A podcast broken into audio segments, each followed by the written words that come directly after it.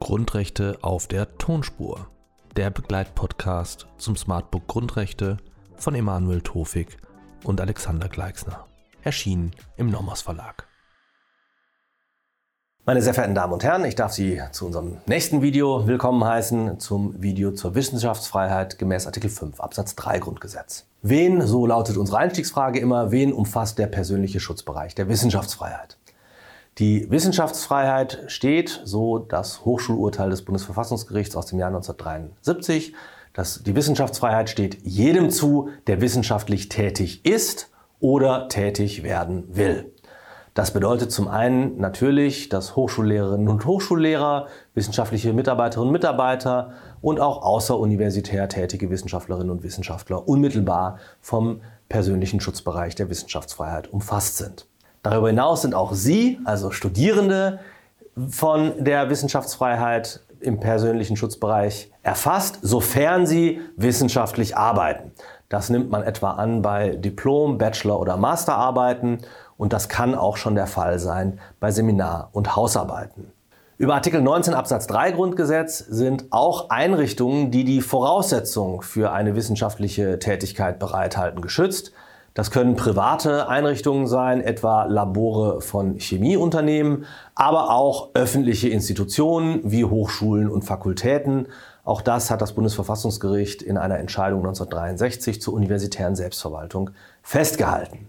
Das ist insofern natürlich wiederum eine Besonderheit, als es sich hier um öffentliche Einrichtungen handelt. Artikel 19 Absatz 3, dem Grunde nach aber natürlich nur zivilrechtliche ähm, äh, private Einrichtungen schützt. Auch hier äh, kann man mit der grundrechtstypischen Gefährdungslage argumentieren und erweitert damit den Schutzbereich auch auf öffentlich-rechtliche Einrichtungen. Was umfasst der Schutzbereich der Wissenschaftsfreiheit in sachlicher Hinsicht? Die Wissenschaftsfreiheit, so das Bundesverfassungsgericht, bildet einen einheitlichen Schutzbereich. Wissenschaft sei aufgrund seiner Komplexität als Begriff schwer zu definieren und weit auszulegen. Das Bundesverfassungsgericht spricht davon, Wissenschaft sei alles, Zitat, was nach Inhalt und Form als ernsthafter, planmäßiger Versuch zur Ermittlung der Wahrheit anzusehen ist. Ernsthaft bedeutet, man muss das von einem gewissen Kenntnisstand ausgehend tun. Planmäßig bedeutet, dass es methodisch geordnet sein muss, das Vorgehen. Die äh, Wissenschaftsfreiheit umfasst damit auch die ständige kritische Hinterfragung bereits gewonnener und als gesichert geltender Erkenntnisse. Auch dies hat das Bundesverfassungsgericht 1978 in einer Entscheidung festgehalten. Wissenschaft ist äh, danach ein Oberbegriff, der sich aus zwei weiteren Begriffen zusammensetzt, wie uns der Normtext zeigt, nämlich einmal aus dem Begriff der Forschung und einmal aus dem Begriff der Lehre. Was nun ist wissenschaftliche Forschung? Das Bundesverfassungsgericht in dem erwähnten Hochschulurteil von 1973 spricht davon, wissenschaftliche Forschung sei, Zitat, eine geistige Tätigkeit mit dem Ziel, in methodischer, systematischer und nachprüfbarer Weise neue Erkenntnisse zu gewinnen. Auch dann handelt es sich um wissenschaftliche Forschung, wenn diese Erkenntnisse irrig und fehlerhaft sind. Das ist Zweck des, wissenschaftlichen Prozesses, des wissenschaftlichen Prozesses, solche Fehler auch zu identifizieren.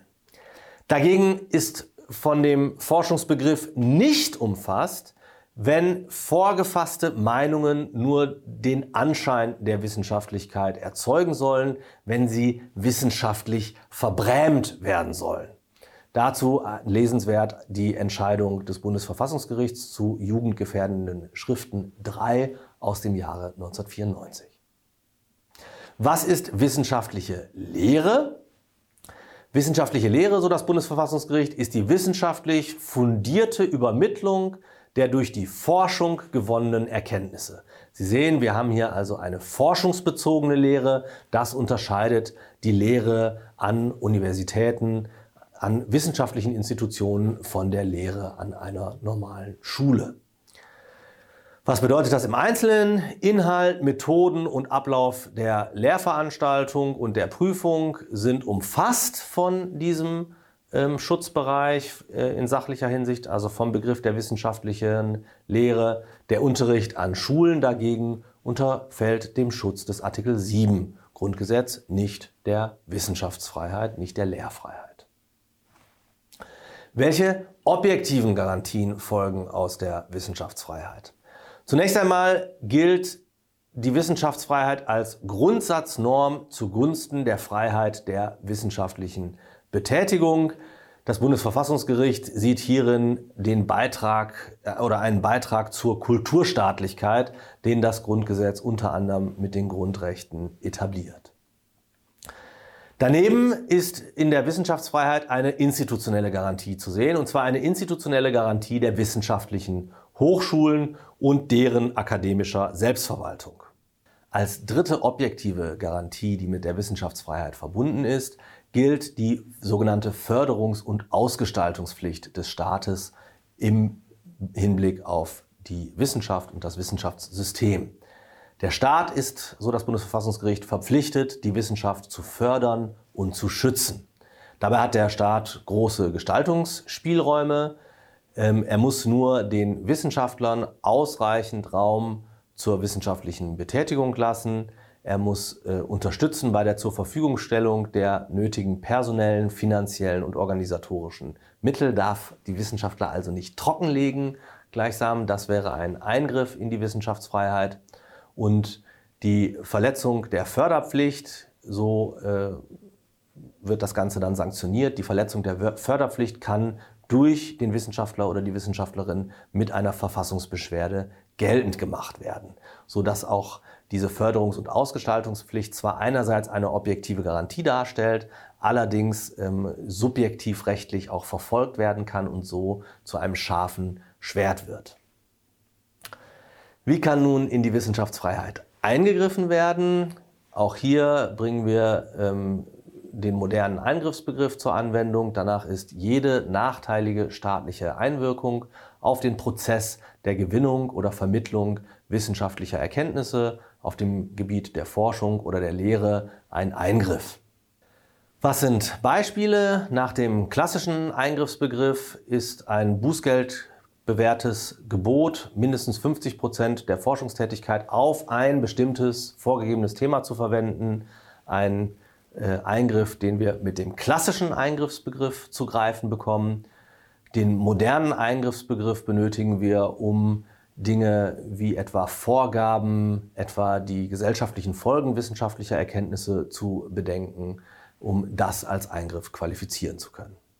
Keine Eingriffe sind Bewertungen oder Kritiken als Teil des wissenschaftlichen Diskurses, wenn sie den wissenschaftlichen Standards genügen und ebenfalls Bewertungen oder Kritiken innerhalb von Prüfungsleistungen, Bewerbungs- oder Disziplinarverfahren.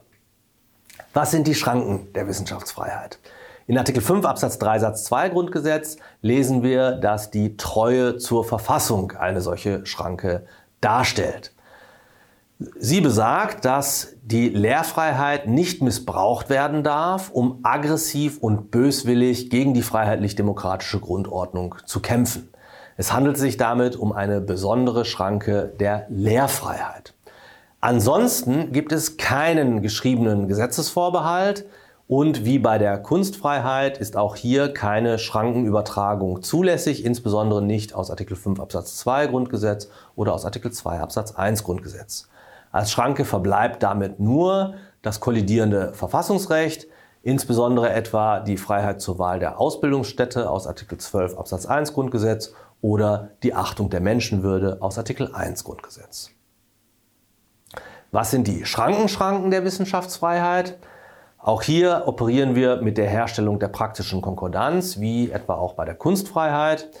Die Grenze der Wissenschaftsfreiheit ist da erreicht, wo sich die Wissenschaft über Rechte von Dritten hinwegsetzt, insbesondere über Leben, Gesundheit und Eigentum. Das hat das Bundesverfassungsgericht zum, zuletzt im in der Entscheidung zum Gentechnikgesetz 2010 so festgehalten.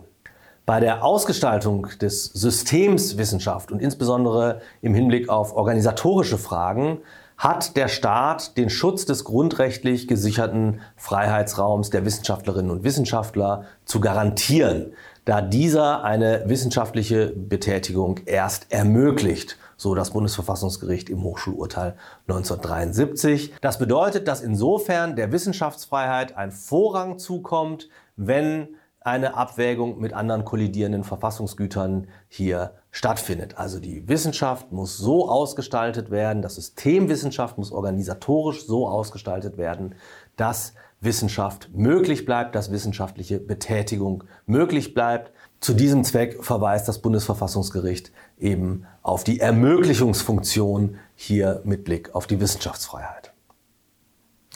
Wie prüfen Sie nun zum Abschluss konkret eine Verletzung der Wissenschaftsfreiheit in der Fallbearbeitung? Sie steigen ein mit dem Schutzbereich in personeller Hinsicht. Wer ist äh, vom Schutzbereich umfasst? Grundsätzlich jede Person, die wissenschaftlich tätig ist oder tätig werden will. Sowohl private als auch öffentliche Einrichtungen, die die entsprechenden Voraussetzungen für wissenschaftliches Arbeiten bereithalten. Was ist geschützt? Die ernsthafte, planmäßige Ermittlung der Wahrheit oder die Versuche zur Ermittlung der Wahrheit, ebenso wie das kritische Hinterfragen bestehender Erkenntnisse oder die Übermittlung gewonnener Erkenntnisse, die Verbreitung gewonnener Erkenntnisse. Was prüfen wir auf der Ebene des Eingriffs? Wir fragen uns, wogegen und vor wem schützt die Wissenschaftsfreiheit? Äh, sie schützt vor nachteiligen staatlichen Einwirkungen auf den Prozess von Forschung oder Lehre. Auf der dritten Ebene, der dritte Prüfungsschritt einer solchen verfassungsrechtlichen Prüfung, Grundrechtsprüfung, wie Sie wissen, ist die Frage nach der verfassungsrechtlichen Rechtfertigung des Eingriffs. Wir steigen ein mit der Prüfung der Schranken. Wir haben gesehen, die Treue zur Verfassung bildet eine Schranke für die Lehrfreiheit, Artikel 5 Absatz 3 Satz 2 Grundgesetz. Im Übrigen gibt es keinen Gesetzesvorbehalt für die Wissenschaftsfreiheit, also insbesondere keinen für die Forschungsfreiheit, sodass insgesamt für Forschungs- und Lehrfreiheit äh, im Übrigen nur kollidierendes Verfassungsrecht in Betracht kommt. Das haben wir gerade eben ausführlich erörtert. Auf der Ebene der Schranken Schranken müssen Sie dann wie gewohnt die, etwa den Verhältnismäßigkeitsgrundsatz prüfen und die konfligierenden Verfassungsgüter mittels praktischer Konkordanz in einen möglichst schonenden Ausgleich bringen. Soweit zur Wissenschaftsfreiheit. Vielen Dank für Ihre Aufmerksamkeit.